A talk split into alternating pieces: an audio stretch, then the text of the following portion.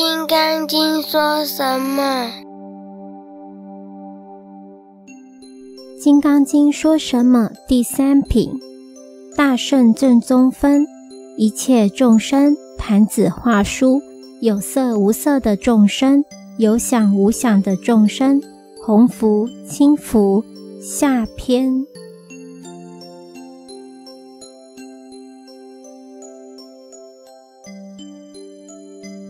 红福、青福。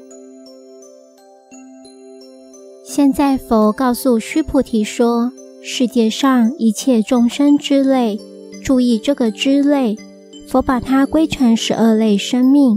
他说：‘我皆令入无余涅盘而灭度之。’一个学佛的人，首先要发愿，立一个志愿，救世界上一切众生，因为众生皆在痛苦中，都在烦恼中。”有富贵功名的人，有富贵功名的痛苦与烦恼；贫穷及生老病死等，也都是烦恼。讲恋爱有讲恋爱的烦恼，结婚有结婚的烦恼，生孩子有生孩子的烦恼。总之，人生随时都在痛苦与烦恼中。所谓烦恼，比痛苦的状况轻一点，两个名称不同。一个学大圣佛法的人，没有先考虑自己学佛是要成就，好去帮助众生，救度他们，使他们进入没有烦恼、没有痛苦、绝对快乐清净的境界。这个境界叫什么？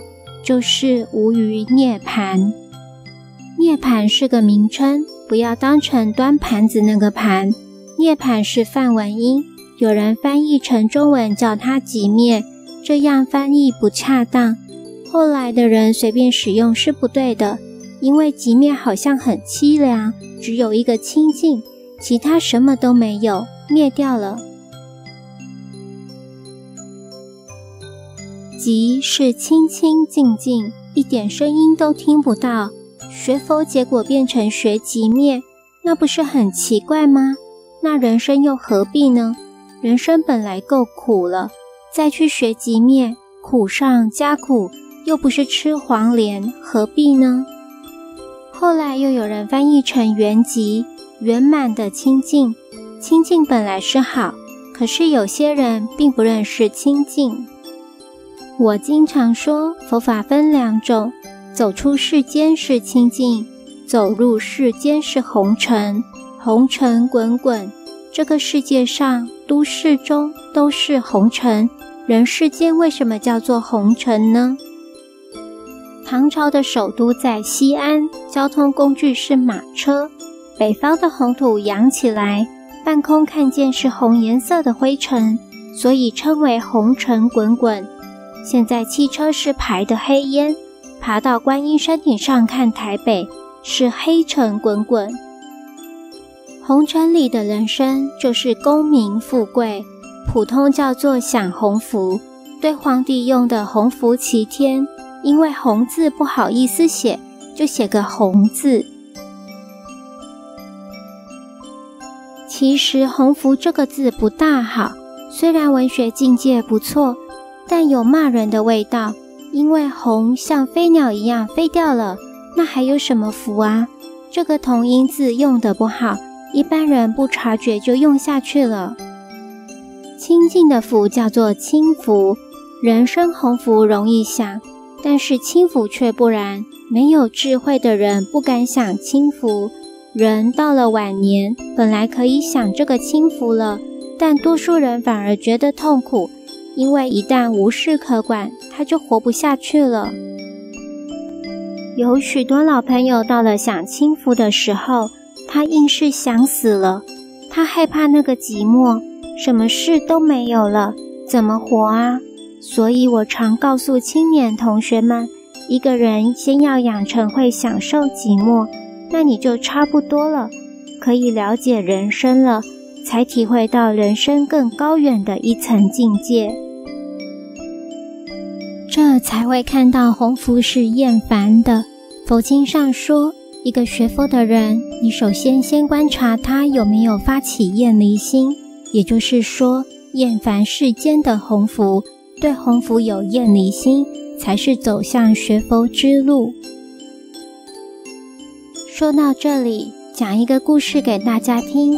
明朝有一个人，每天半夜跪在庭院烧香拜天，这是中国的宗教，拜天。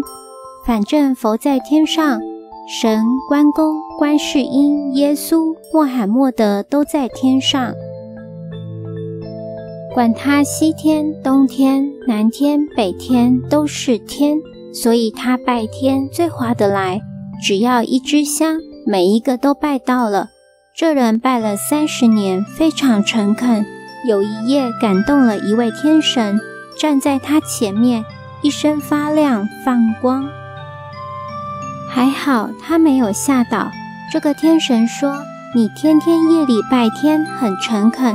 你要求什么，快讲，我马上要走。”这个人想了一会儿，说：“我什么都不求，只想一辈子有饭吃，有衣服穿，不会穷。多几个钱，可以一辈子游山玩水，没有病痛，无疾而终。”这个天人听了说：“哎呦，你求的这个。”此乃上界神仙之福，你求人世间的功名富贵，要官做得大，财发得多，都可以答应你。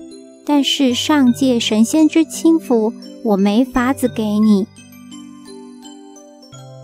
要说一个人一生不愁吃不愁穿，有钱用，世界上好地方都逛遍，谁做得到？地位高了。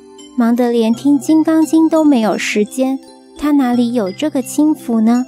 所以轻福最难。由此看来，涅槃翻译成极灭，虽然包含了轻福的道理，但是在表面上看来，一般人不大容易接受。实际上，涅槃是个境界，就是《涅槃经》里提出来的常乐我净的境界。也就是说，你找到了这个地方，永远不生不灭，就是《心经》上说的“不生不灭，不垢不净，常乐永远如此”，是一个极乐的世界。那才是我，我们生命真正的我，不是我们这个几十年肉体、卵生、胎生、湿生、化生会变去的我，那个真我才算净土。也就是涅槃的境界。牟尼精舍成立宗旨，经由南海普陀山观世音菩萨大士亲自指点，是一门实际的修行法门，借由实际解决众生累劫累世因果业障问题，治因果病，而将佛法落实到家庭生活中，普度慈航。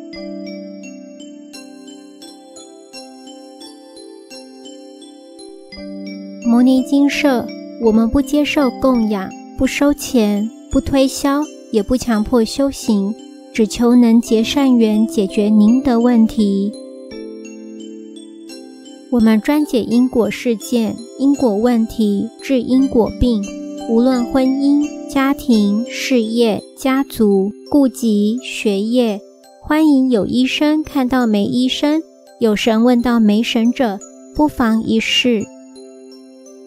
摩尼金舍地址：台湾彰化县西周乡朝阳村陆军路一段两百七十一号。